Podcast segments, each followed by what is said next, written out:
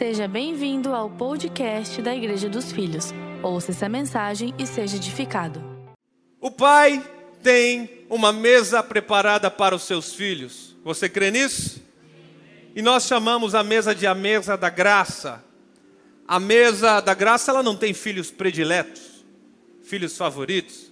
Eu imagino que se eu for na sua casa, você já tem um lugar cativo, aquele lugar que você geralmente senta. E quando alguém senta no teu lugar, você fica até meio enciumado, né?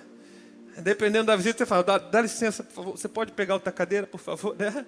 Você já tem o seu lugar predileto, o seu lugar favorito, mas você sabe que a mesa do Pai não existe lugar favorito, não existe lugar cativo. Deus não tem prediletos. E, é, e eu quero começar dando essa introdução. Nós somos como Davi. Davi era um excluído da mesa. Lembra quando o profeta Samuel foi até a casa de Jessé, pela ordem de Deus, para que se levantasse um novo rei? Então ele procura nos filhos de Jessé, presente os teus filhos. Davi estava excluído daquela mesa. Aí Samuel olha para Jessé e diz assim: E aí, os filhos acabaram? Não tem mais nenhum? Ah, lembrei. Tem um lá, pastoreando as ovelhas. Manda chamar. Então Davi é incluído na mesa de Jessé. E a partir dessa inclusão, ele recebe unção. Porque é exatamente assim que Deus faz conosco. A partir da inclusão da graça, ele recebe unção também pela graça para você fazer o que foi chamado para fazer. Amém? Assim como foi com Davi, é conosco. Nós somos os filhos da graça e fomos incluídos à mesa do Pai. E você vê que depois que Davi assumiu o trono, se tornou rei, aquilo que ele recebeu, ele aplica sobre a vida de Mefibosete, que era o filho de Saul. Era um filho que, por ocasiões, ele teve uma certa deficiência, e por causa da deficiência da história dele, Saul excluiu ele da mesa. Mas Davi, assim que soube que Mefibosete estava distante, longe da mesa do reino, ele inclui, ele inclui aquele rapaz com suas deficiências à mesa. E ele diz assim: Você vai comer à mesa do rei. E tudo que eu tenho direito, você tem direito. Tudo que é meu é seu. Você pode usufruir à vontade da mesa do rei. Isso é graça. Isso é a mesa dos excluídos. É quando você não tinha favor, mas alguém teve misericórdia de você, olhou por você, foi te buscar e te colocou no lugar de honra, assentado à mesa do rei. Amém? Nós fomos colocados nesse lugar. E é dessa mesa que eu quero falar. A mesa que nós não tínhamos direito. Mas por amor de Deus, pela sua bondade e misericórdia, nós somos incluídos à mesa. Jesus fala muito, várias vezes sobre essa mesa, e eu quero decorrer com você em alguns versículos, especialmente versículos citados no Evangelho de Lucas. Então nós vamos começar no capítulo 22. E como são alguns versículos, eu vou lançar no telão. Acompanhe comigo aí, a partir do verso 29. Palavra de Jesus: Eu confio a vocês um reino, assim como meu Pai confiou a mim, para que comam e bebam a minha mesa, no meu reino. A mesa. O intuito de Jesus, quando ele fala do reino, é te colocar numa posição, num lugar, a mesa dele. Ele te incluiu a graça. Por isso nós chamamos a mesa da graça, os filhos da graça. Você sabe que na cultura judaica, na cultura judaica a mesa não é apenas uma mobília. A mesa não é apenas um móvel de enfeite. Na cultura judaica a mesa é um altar. Em torno do qual a família se reúne. Em volta do altar. A mesa é um lugar sagrado. Na cultura dos orientais, a mesa é tão sagrada que eles fecham os principais negócios à mesa. Não a mesa do escritório, mas a mesa de jantar. Então, nas suas refeições, eles conseguem olhar nos olhos e ver verdade nos negócios, nas sociedades. Eu conheci um amigo e ele me contou essa história. Ele foi fazer um negócio milionário na China. E ele conhecendo a empresa, passou ali o dia inteiro, tal, chegou à noite, ele saiu do escritório e falou: Mas nós não vamos assinar o contrato, como é que é? Não, nós vamos jantar. E no jantar, ali as pessoas estavam um pouco mais soltas, mais à vontade. De repente, no meio da comida assim, puxaram o contrato e colocaram na mesa. Ele me contou dessa cultura da mesa. E depois ele perguntou para a pessoa que estava fazendo a tradução: Isso é normal? Você é conversando? Sim, essa é a cultura daqui. Essa é a cultura dos orientais. Contratos grandes são assinados à mesa no jantar. Porque a mesa é um lugar sagrado, a mesa é um lugar onde a pessoa consegue transmitir verdade, transmitir confiança. Essa também faz parte da cultura judaica. A mesa como altar, a mesa como lugar de comunhão, a mesa como lugar de relacionamento íntimo, troca de experiências. Na verdade, a mesa é só um pretexto para conversar. Você já entrou naquele lugar? Eu sei que tem algumas pessoas que têm um dom de fazer aquela mesa posta, né? Já viu uma mesa posta? E às vezes você é convidado para um jantar, para alguma... eu fui convidado, às vezes eu fico constrangido, a gente vai chegando assim meio... E quando está na frente daquela mesa linda, maravilhosa, parece que o nosso humor até muda, né? Eu teve essa experiência assim, uau! Parece que você até muda o clima, muda o ambiente. A mesa tem esse poder de, de te deixar mais vulnerável, de te deixar mais transparente, mais confortável, mais confiante. Você sabe que pesquisas aqui no Brasil revelam que 40% dos brasileiros, pesquisa recente, 4 em cada 10 brasileiros não as famílias, as famílias não participam juntas do jantar. Isso é triste. Porque em algum momento a gente deixou perder esse valor. Quatro famílias em cada dez não jantam juntas, quanto mais o momento do almoço. Talvez é mais corrido ainda durante o dia. Então, a mesa, que era para ser um lugar de celebração, um lugar de, de disciplina, de discipulado, de unidade, de transmitir valores, de olhar no outro, ouvir, contar histórias, dizer: e aí, como foi seu dia? Como você está? Como está a sua vida? O que você aprendeu hoje? O que você. Enfim, a mesa que era para ser esse lugar, ela passou a ser apenas uma mobília, mais uma peça de jantar para ocupar espaço na sua casa. Por isso, Jesus ele instituiu a mesa da ceia, o partilhar do pão, o servir uns aos outros. E nós, como igreja, há um bom tempo celebramos a ceia uma vez por mês. A grande maioria das igrejas cristãs fazem isso. Mas você sabe que a igreja primitiva, no início, os apóstolos, eles celebravam a ceia todas as vezes que eles se reuniam. Em todos os cultos. Já imaginou? Você vem aqui todo domingo, todo domingo nós servimos ceia, partilhamos o pão, temos comunhão. Depois de, da oração, depois da celebração, depois de ouvir a palavra, nós vamos ter comunhão. Nós vamos dividir o pão, dividir o vinho, olhar nos olhos, ouvir histórias, experiências e edificar a vida de alguém. Esse é o evangelho genuíno. É assim que nasceu, é por isso que Cristo instituiu a ceia. E, e nós, aqui na Igreja dos Filhos, fomos inspirados há um tempo atrás a começar a mesa da graça que lá no GCs, é um ambiente que a gente te motiva, a gente te impulsiona, a gente te incentiva a servir, seja um cafezinho, seja um jantar, seja um churrasco, não faz mal a ninguém, né? Glória a Deus, posso ouvir um glória a Deus aí, amém? Uma carninha, né? Não faz mal a ninguém, né?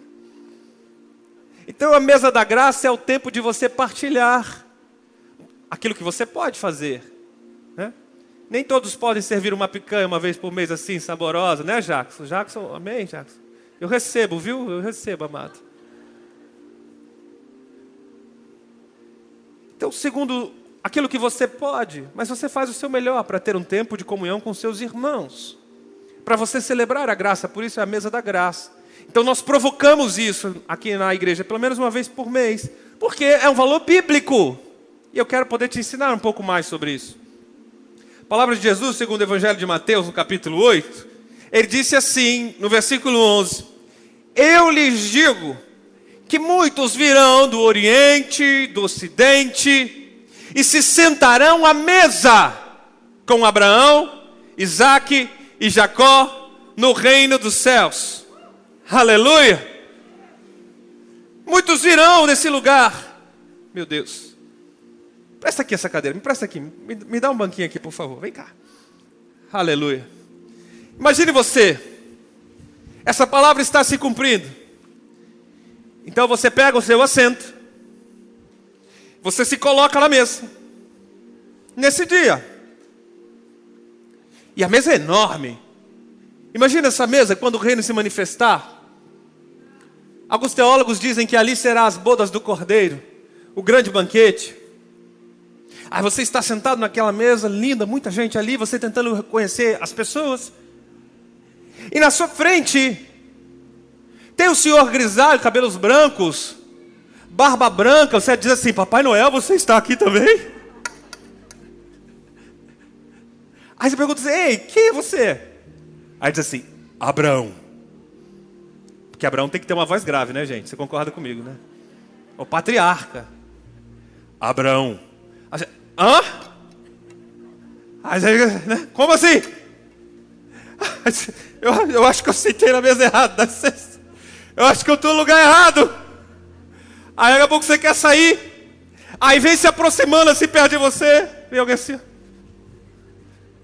Cambaleando. Aí você, opa, você tem uma cadeira aqui, pode sentar. Aí a pessoa vem assim, se senta. Oh, quem é você? Jacó. Jacó, como assim? É, você não percebeu, não? Está escrito. Jesus disse que virão muitos, se assentarão com Abraão, Isaac e Jacó no reino dos céus, e eu estou incluído nesse muitos pela graça de Deus. Nós fomos incluídos na mesa da graça. Calma aí que não acabou. Você está nessa mesa linda, bonita, maravilhosa. Daqui a pouco vem o garçom te servir, vestido de branco. Eu olho assim, garçom, que garçom bonito. Sabe quem é que vem à mesa te servir?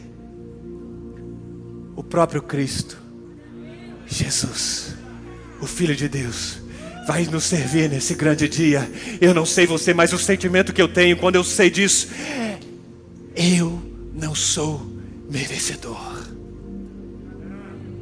Esse lugar de honra não era para mim, deve haver um engano. Não, não, não, esse lugar deve ser de outra pessoa. Eu olho para tanta graça eu digo, Deus, eu não mereço. Alguém mais tem esse sentimento de que não merece tamanha honra? Nós não merecemos. Isso é graça. Graça sobre graça. Nós somos incluídos à mesa da graça. Não por mérito próprio, por misericórdia, favor e bondade de Deus. Você pode dar um glória a Deus, aplaudir Jesus por isso?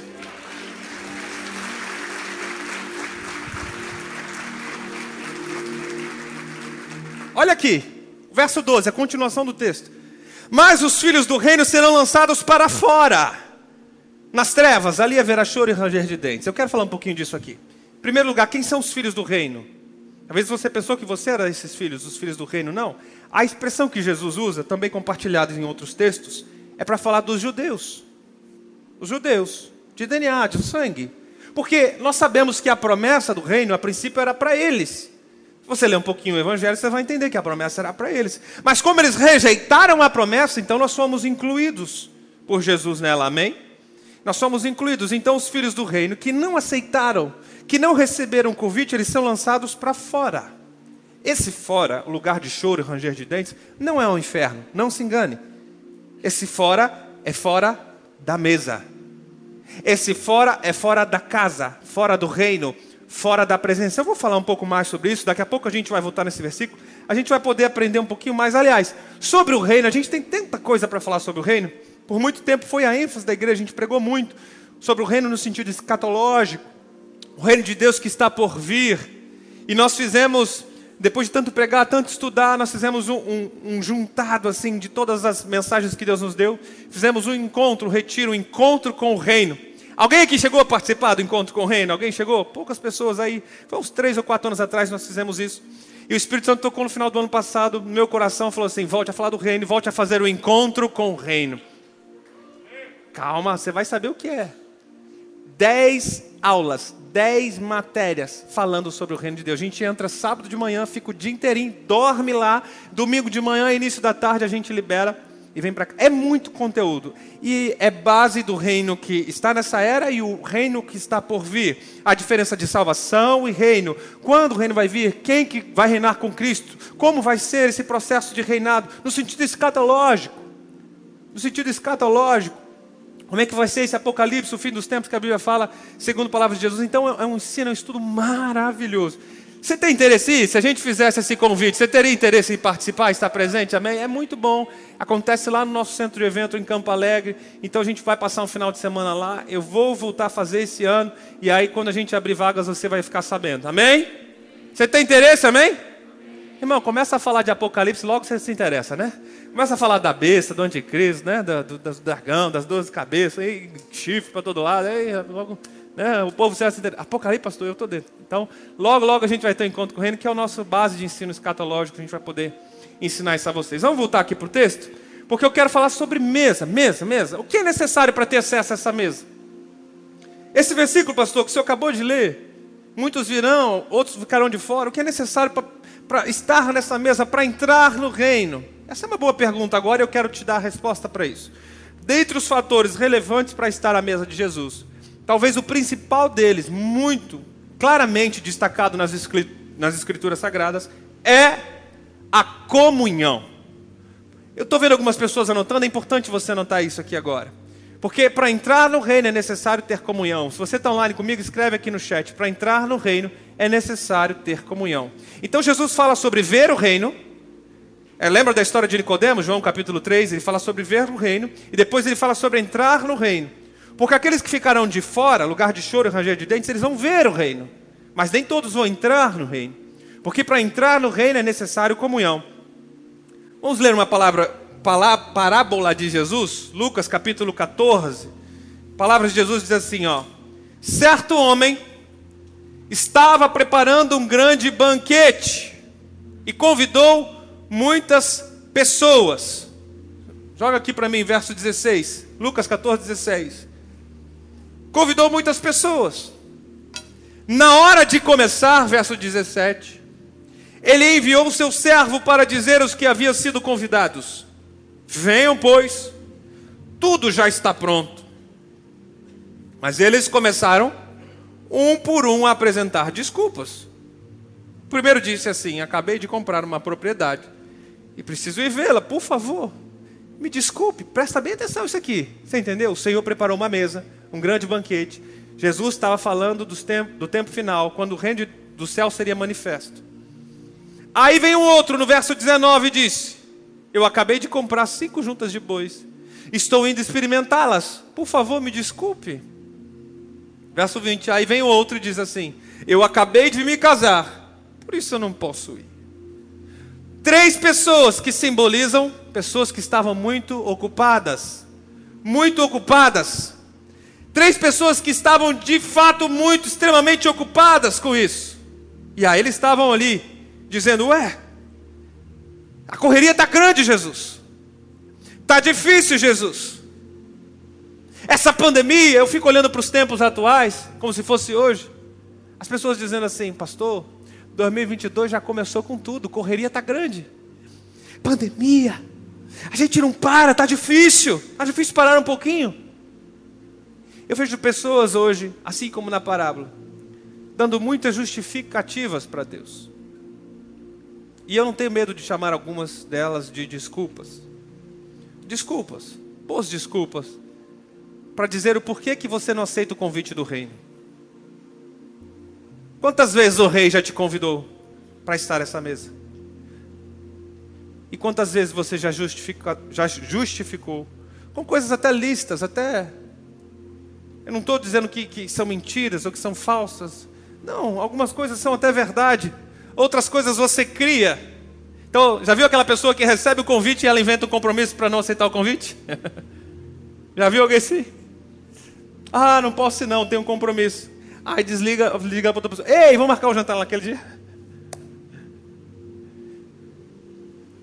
Qual é as desculpas que estão te afastando do reino de Deus? Qual é as suas justificativas que estão fazendo você rejeitar o convite do rei? Hoje nós somos cercados de pratos, de convites, de seduções, de distrações, entretenimentos. Então a gente chama a pessoa para o discipulado, para uma experiência com Jesus, para uma vigília, para buscar Deus para buscar o reino de Deus, para adorar, para ter experiência, receber dons. E nós vemos muitas pessoas ocupadas. São muitas tarefas, né? Muitas coisas que estão destinando o seu tempo. Então você diz assim: sabe o que é, pastor? Está difícil, correria está grande. Ih, pastor, você não sabe o que é? Hoje é dia de paredão. sangue, fogo. Depois dessa, eu vou descer. Posso descer depois dessa? Posso ir embora depois dessa? Esse mundo não tem mais o que falar, irmão. Aí eles perdem tempo com um monte de gente que nunca viram na vida, que não vai fazer a menor diferença na vida, sentado numa tela, para ouvir um monte de baboseira, um monte de coisa que não. Irmão, não tem nexo. Não, eu não vou nem perder tempo entrando nesse assunto aqui, porque eu sei que para não dar ânsia em ninguém, né? Para não dar ânsia em ninguém. Ocupações, as pessoas estão se ocupando com coisas tão baratas, tão ridículas. Eu olho para esse texto e eu vejo pessoas muito ocupadas, elas não aceitam o convite porque estão muito ocupadas ou muito satisfeitas. Já está pleno, já está cheio. Pessoas cegas pela carnalidade. Aí o texto continua, olha o texto aqui. O servo voltou e relatou isso ao seu senhor. Então, o dono da casa se irou e ordenou ao seu servo: vai rapidamente para as ruas, para os becos da cidade, traga os pobres, traga os aleijados, os cegos, os mancos. Aqui, meus irmãos, faz sentido a palavra de Jesus no Sermão do Monte. Lá em Mateus, no capítulo 5, verso 3, que ele diz assim: Bem-aventurados os pobres. Algumas versões dizem assim: Bem-aventurados miseráveis de espírito, porque deles é o reino dos céus. Quem é pobre? A parábola diz os mancos, aleijados, cegos, aqueles que estão parados no meio do caminho. Os pobres é aquele que não se satisfaz com aquilo que o mundo oferece. Pobre é aquele que sabe que nada tem, mesmo sendo rico, mesmo sendo de classe média, mesmo sendo milionário, mesmo sendo bilionário, ele sabe que nada tem. Pobre é aquele que é muito ocupado, mas sabe que de todas as suas ocupações, ele tem tempo para dar para o Senhor. Esse é pobre, de espírito. Porque as coisas que o mundo tem a oferecer lá fora não tomam o espaço que só Deus pode ocupar. Esse é o pobre de espírito.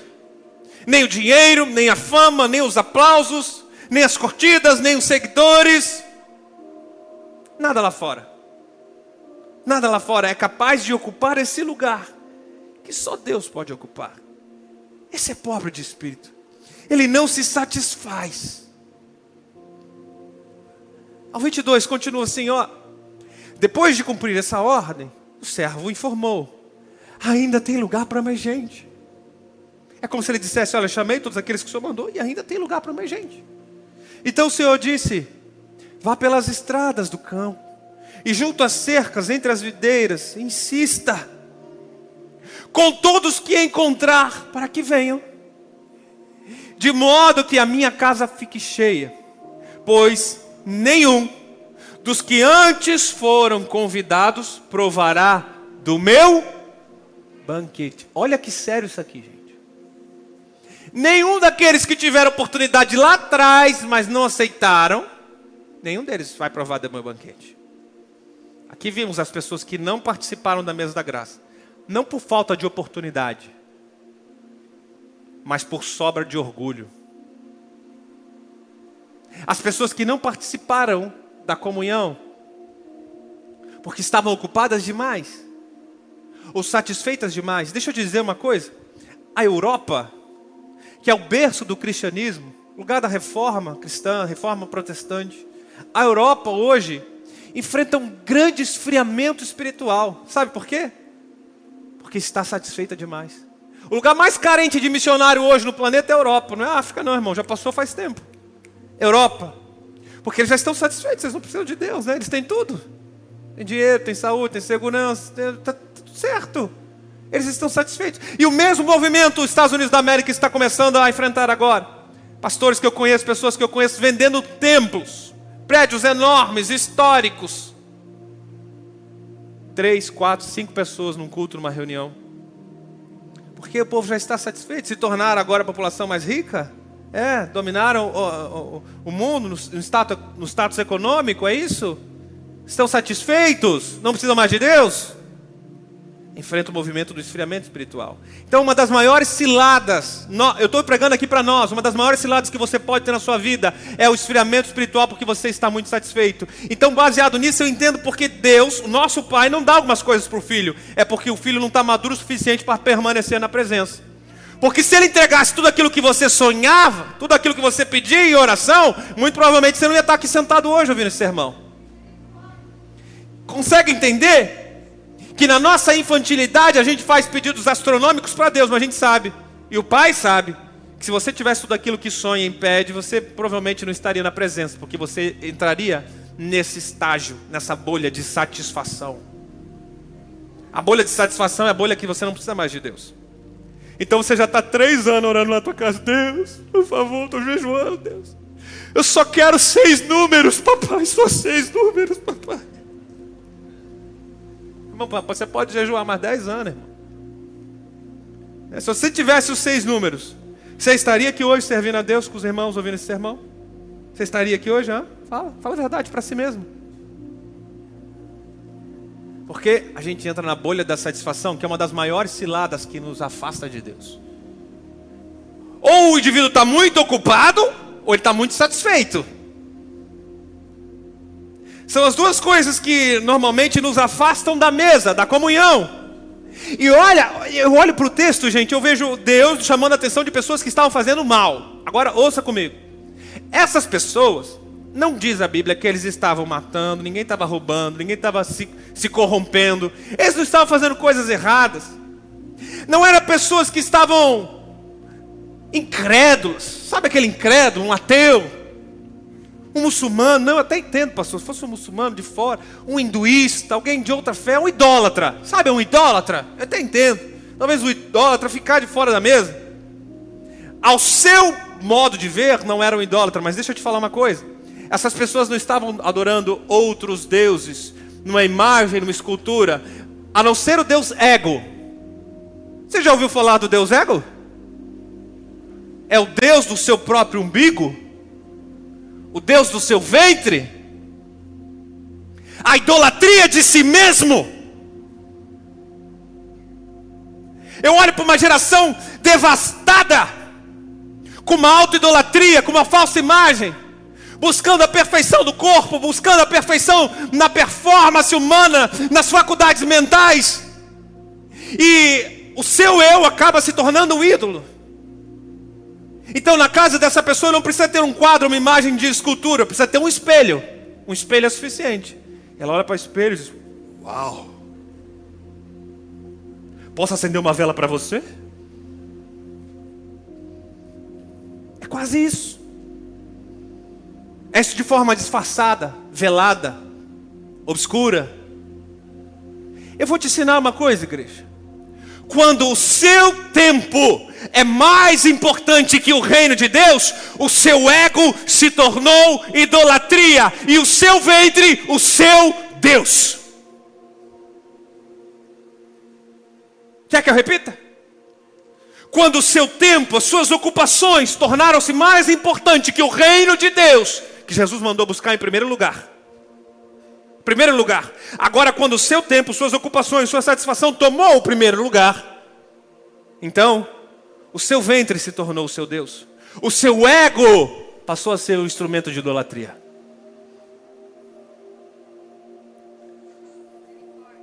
Hoje em dia eu vejo pessoas ocupadas demais para dar tempo para Deus. Não, eu não tenho tempo para dar tempo para Deus. Não, não, não tem como. Hoje em dia eu vejo pessoas trocando a mesa pelo celular. Elas trocam tempo de comunhão. A propósito, qual foi o último dia que você tomou um cafezinho com o seu discipulador? Qual foi o último dia que você serviu um jantar para o seu líder? A pessoa que te ganhou para Jesus? Ela orou anos por você. Qual foi o último dia que você serviu uma mesa para ele?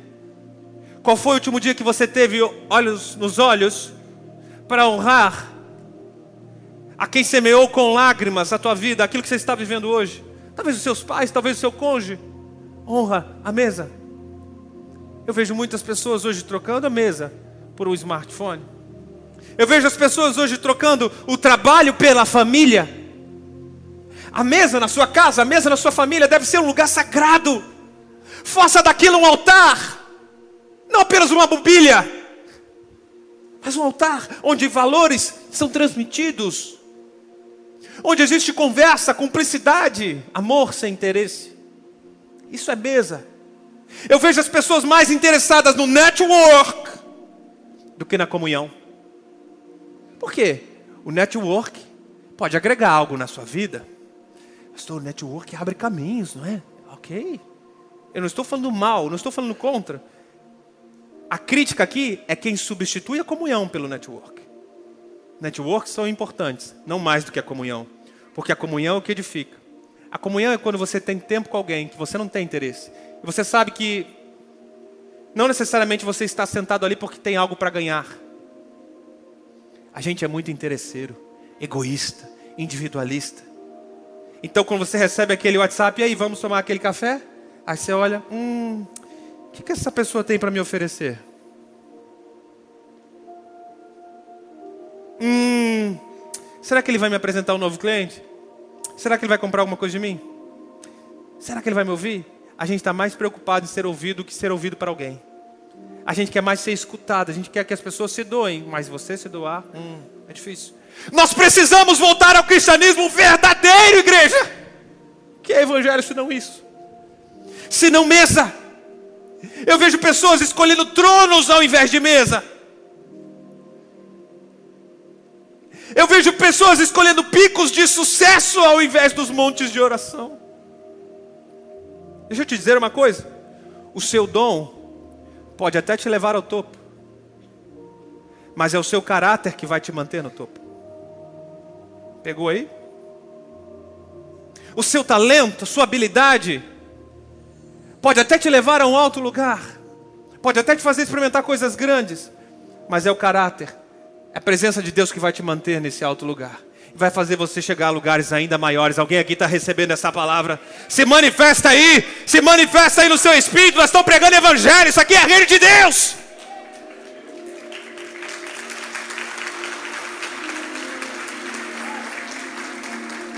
Cuidado com as suas escolhas e cuidado com as suas justificativas. Hoje é noite de você se perguntar: será que elas são verdadeiras? Será que aquela justificativa que eu dei realmente é mais importante que o reino de Deus? Eu vou te ensinar uma coisa: se você entender isso aqui, eu já saio feliz, com senso de missão cumprida.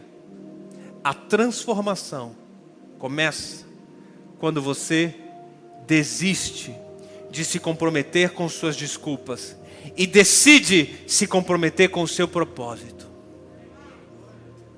Se você pegar isso aqui, já vai valer a, a minha noite, já vai valer aqui a, a mensagem. Escute isso aqui.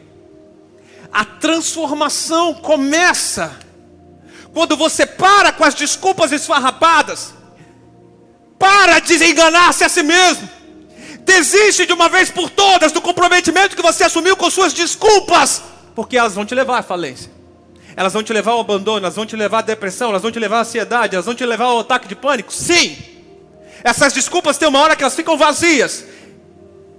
E eu sei que alguém tem desculpa que elas vão soando como um eco. E aquela mentira acabou sendo repetida tantas vezes que tornou-se verdade para você. Mas está na hora de você confrontar a si mesmo. E desistir desse comprometimento barato, porque o pai da mentira, você sabe bem quem é. E está na hora de você se comprometer e tomar uma decisão firme com o seu propósito. Buscar em primeiro lugar, igreja, o reino de Deus, a sua justiça. Buscar em primeiro lugar. Esse é o propósito dos filhos, porque a natureza, a criação, almeja a manifestação dos filhos de Deus, dos filhos da graça. Chegou a hora da gente se posicionar. Esse ano de 2022 eu estou comprometido em me posicionar. Qual é o seu maior comprometimento do ano de 2022? Quais são suas prioridades nesse janeiro? Quais são suas prioridades? O Pai está te chamando para participar de um reino. Ele convidou, ele mandou ouvir. Você estava excluído, mas você foi incluído na mesa da graça. E qual é a tua resposta? Deixa eu te ensinar, essa mesa é tão maravilhosa, porque depois dessa mesa vem aliança, depois da mesa com Jesus vem compromisso. Eu quero falar, vou ensinar bastante sobre aliança. Qual é o benefício da aliança? Aquilo que Deus espera dos filhos, o pai espera dos filhos na aliança. Essa mensagem é para aqui duas semanas, eu não posso nem entrar muito aqui. Mas eu preciso te avisar: toda vez que você senta à mesa com Jesus, você sai dali com um novo comprometimento, com o seu propósito alinhado. Então você vê Jesus na mesa da ceia, ele serve ceia aos seus discípulos, depois ele amarra um avental na cintura, começa a lavar os pés dos discípulos. Depois daquele gesto, depois da comunhão, depois da mesa, ele diz assim: Eu fiz isso aqui para que vocês dê exemplo e façam o mesmo. Então você vê Jesus na mesa com os fariseus. Na mesa com os fariseus era lugar de confronto. Na mesa com os fariseus ele estava confrontando a hipocrisia, a falsidade, a omissão. Então Jesus, quando estava no caminho curando muita gente, ele vê um homenzinho em cima da árvore, um baixinho. Ô Saqueu, hoje eu vou ter mesa com você, vamos? Abra a porta da sua casa. E depois da mesa, depois da comunhão com Zaqueu, houve arrependimento, diz a Bíblia. Porque sempre depois da mesa existe comprometimento. Quando Jesus participa de uma mesa com você, existe revelação, existe transformação. Deixa eu te ensinar uma coisa aqui. Toda vez que Jesus aparece na mesa, uma simples comunhão se transforma em revelação e conversão. Aquilo que era para ser só uma conversa, só um cafezinho. Você já foi num cafezinho desse? Hã? Eu já fui num cafezinho que eu fiquei embaçado, que eu voltei assim, meu Deus, que negócio é esse? Aquilo que era para ser só uma refeição, uma simples comunhão, se tornou um tempo de revelação e conversão, transformação. A revelação e conversão acontece na mesa. Por isso a importância de você entender sobre mesa. Lembra da história, aquela história que nós conhecemos como os discípulos do caminho de Emaús? Lembra dessa história? Aqueles discípulos foram surpreendidos no dia da ressurreição de Jesus. Jesus aparece no meio do caminho e começa a pregar para eles. Mas eles eram discípulos de Jesus. E eles não reconheceram Jesus. E Jesus está ali pregando e falando, Antigo Testamento, e coisa lá, e desenrolando um monte de coisa. De repente os discípulos convidam, vamos para a mesa? Vamos jantar conosco? Jesus aceita o convite. Mas até então, os discípulos não sabiam que Jesus era Jesus. Você conhece a história? Aí o que acontece, pastor, na mesa? Leia comigo. Verso 30 de Lucas 24. Quando estava à mesa com eles, ele tomou o pão, deu graças, partiu e entregou. Então, verso 31, os olhos deles foram abertos e reconheceram Jesus. E de repente, Jesus desapareceu da vista deles. Porque quando você está na mesa, parte o pão, serve, é o lugar onde Jesus se revela e se manifesta. Sabe como é que isso é aplicado na sua vida? Você está querendo revelar Jesus para sua família? Está um tempão orando para aquele cônjuge que ainda não se converteu? Eu pergunto, quantas vezes você serviu a Ele? Como é que está o seu espírito de mordomia e gratidão? Porque o princípio de Jesus é o mesmo. Quando você serve e quando você é grato, Jesus se revela. E a conversão, revelação acontece naquele lugar. Você está orando por aquele chefe, por alguém do seu trabalho, mas quantas vezes você já serviu o melhor para aquele chefe? Quantas vezes você já compartilhou da gratidão que arde no seu coração? Eu não estou falando de religião. Eu não estou falando de convidar a pessoa para a igreja. Eu não estou falando de mandar a pessoa para ir para o GC. Eu estou falando de você servir a Ele lá naquele ambiente. Ou você acha que servir era só aqui, dentro de quatro paredes? Ah, nós temos muito que aprender sobre serviço. Aliás, sábado que vem eu vou estar aqui com todos os voluntários dessa casa. Quem serve na casa, nós vamos estar aqui sábado que vem, três horas, para falar sobre serviço. Mordomia cristã. O discipulado verdadeiro de Jesus, todos vocês que servem, eu, o meu convite é para vocês estarem aqui, vocês que querem servir sábado, três horas. Eu vou ensinar mais sobre serviço, você precisa aprender mais sobre isso. Porque quando você começa a servir alguém e quando você demonstra a gratidão que tem, Jesus se manifesta, ele se revela. Esse é o grande segredo. Esse é o grande segredo para que Jesus seja revelado e para que conversões aconteçam. Tem muitas pessoas que vêm à mesa, participam da mesa, mas não permanecem na mesa. Tem muitas pessoas que em algum momento já partilharam do pão, do conhecimento, da comunhão, mas por alguma circunstância na vida abriu mão desse lugar, abriu mão desse espaço, abriu mão dessa cadeira. E agora minha palavra é de alerta para você. A exortação que Jesus traz para nós é de alerta. O versículo 24 de Lucas, palavra de Jesus, ele diz assim: Esforcem-se para entrar pela porta estreita, pois muitos tentaram entrar, mas não conseguiram. Escute isso aqui, volta ali. Esse esforça-te que Jesus está falando, não se trata de salvação. Eu já ouvi gente pregando Olha, para você ser salvo, tem que se esforçar, porque a porta é estreita, o caminho é largo, a porta é... Não, isso aqui não tem nada a ver com salvação, irmão. Isso aqui tem a ver com o reino. Tem uma diferença muito grande de salvação e reino. Você precisa aprender sobre isso, entender sobre isso. Todo o capítulo, Jesus está falando parábolas sobre o reino de Deus. É todo o contexto. Então, esforço para entrar pela porta. Qual que é a porta estreita? O reino dos céus. Então, ele continua no versículo 25. Quando o dono da casa tiver trancado a porta, será tarde demais. Vocês ficarão do lado de fora, batendo e pedindo: Senhor, abra a porta para nós. Mas ele responderá: Não vos conheci, e nem sei quem são. Então, vocês dirão: Nós comemos, bebemos contigo, e nos ensinaste em nossas ruas. Escute isso aqui, trava aqui para mim no verso 26. Aqui está falando de pessoas que comeram e beberam. Irmão, onde é que você come e bebe? Na Table, table. Eles estavam na mesa, eles participavam na mesa e eles cobraram isso. Jesus, oh, nós já estivemos na mesa. Nós já ouvimos boas pregações. Participamos daquela escola que você fez. A gente estava lá sentadinho. Nós não faltamos nenhuma aula, Jesus. Nós, a gente estava junto. Qual foi a resposta de Jesus? Olha o verso 27 agora. Mas ele responderá: Não vos conheço, nem sei de onde vocês são. Afastem-se de mim, todos vocês que praticam o mal. Ei, peraí, gente. Que mal é esse? Eles não estavam roubando, não estavam matando, não estavam mentindo. A Bíblia não fala que eles estavam se corrompendo, por isso eles foram lançados fora. Não se trata de pecado. Percebe que o texto não fala em nenhum momento do pecado, da performance, do comportamento, mas tem um sinal que o texto fala. Eles estavam fora da mesa. Então, de que mal é que Jesus está falando? O mal de perder a comunhão com seus irmãos. O mal de perder um lugar na mesa.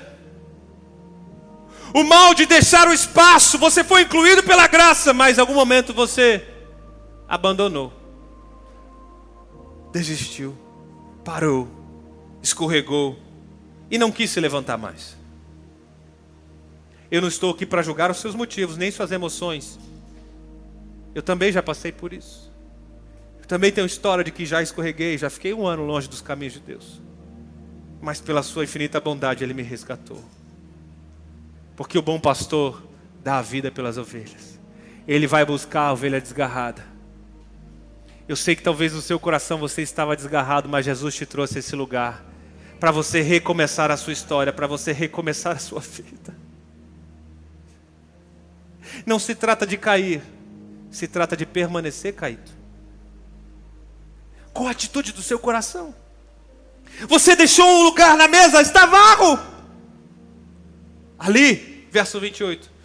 Ali onde, pastor? Do lado de fora. Não está tratando do inferno do lado de fora da mesa, haverá choro e ranger de dentes.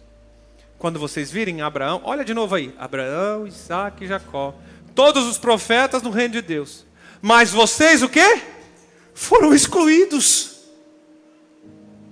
Ali, fora da casa do Pai, fora da mesa, fora do banquete do reino, ali é lugar de choro, de ranger de dentes, de arrependimento, de remorso.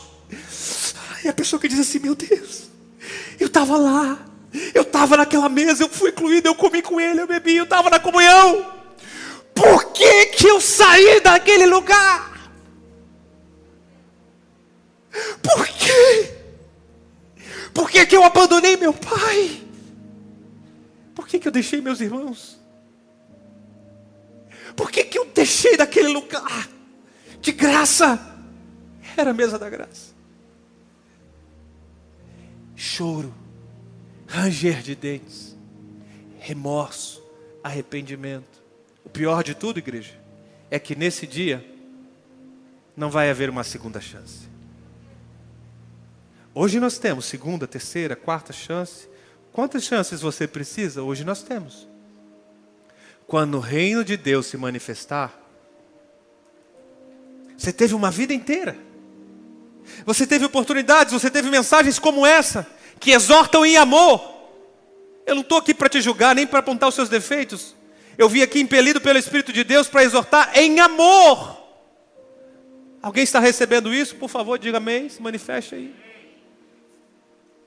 Você ouviu mensagens como essa que te exortam em amor, e qual foi a tua resposta?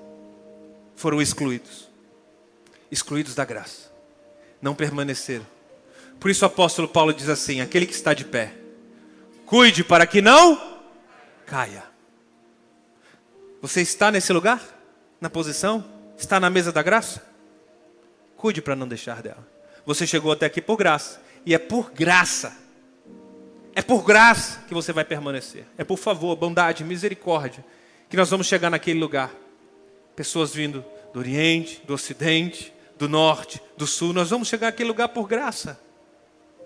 Sabe, queridos, eu preciso abrir um parênteses aqui. Eu sou um grande, grande entusiasta da igreja online. A equipe que trabalha conosco, staff da igreja, sabe disso. Nós fazemos de tudo para dar a melhor imagem, para dar o melhor som, a melhor transmissão, para fazer conteúdos online de qualidade. Eu sou entusiasta da igreja online. Mas eu posso te falar, a igreja online não substitui a comunhão. Eu não vou me vender. Eu não vou deixar de me posicionar no que eu acredito. Se vocês têm um pastor verdadeiro, sim, vocês têm, transparente. Eu não vou me vender.